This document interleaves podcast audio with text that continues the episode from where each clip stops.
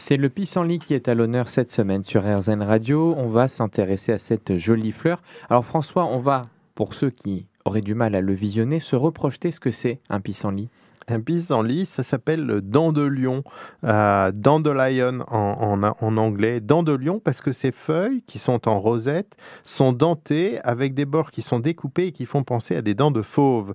Euh, c'est une plante dont la racine est, profonde, on parle souvent de la racine de pissenlit, elle s'enterre profondément euh, en pivot dans le, dans le sol et elle se développe très tôt, cette plante, dès le printemps. En ce moment, on voit la rosette de feuilles avec des fleurs, des fleurs jaunes qui se succèdent à un rythme rapide. Donc ce ne sont pas des fleurs, ce sont des capitules, des regroupements de, fleurs.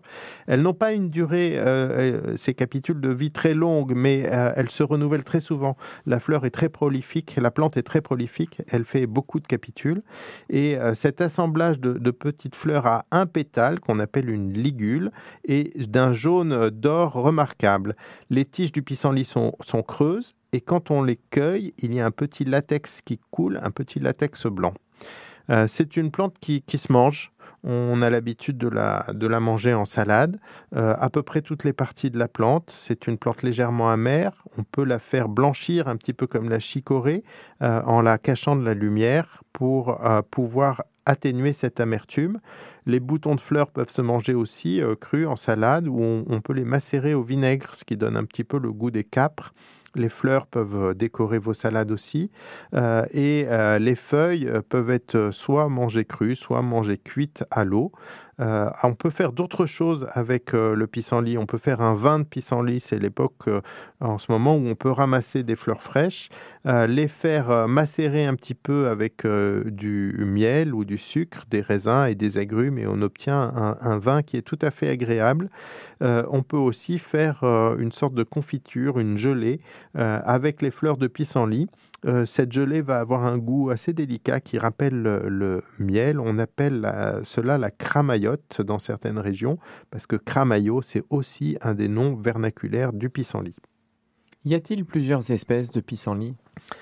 Alors en fait, c'est, botaniquement, c'est un peu une énigme. Euh, officiellement, le pissenlit, ça s'appelle Taraxacum officinale, ce qui montre son utilisation médicinale.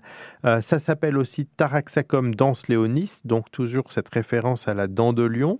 Euh, les Anglais l'ont d'ailleurs nommé comme ça. Les Allemands aussi l'ont nommé dent, de lion en allemand.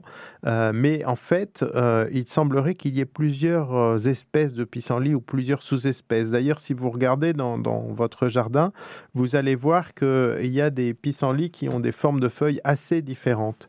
Euh, et donc la, plante est assez variable avec des feuilles plus ou moins découpées. Mais en fait, tout ça, c'est un peu une affaire de spécialistes. Tous les pissenlits sont comestibles, tous les pissenlits sont médicinaux.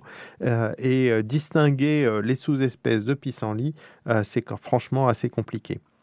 Que contient le pissenlit justement en substances intéressantes alors, euh, il y a beaucoup de substances intéressantes. Il y a d'abord beaucoup de minéraux euh, et notamment une grande richesse en potassium. Euh, il y a aussi des vitamines, notamment de la vitamine C et certains précurseurs de la vitamine A. il y a des sucres comme le fructose et un polymère de fructose. Donc un polymère en chimie, c'est un assemblage de plusieurs euh, euh, briques de même type. Donc là, la brique, c'est le fructose, donc un assemblage de plusieurs molécules de fructose. Et ce polymère porte le nom d'inuline. C'est une forme de réserve en fait pour la plante. On va la trouver surtout dans les, dans les racines de la plante.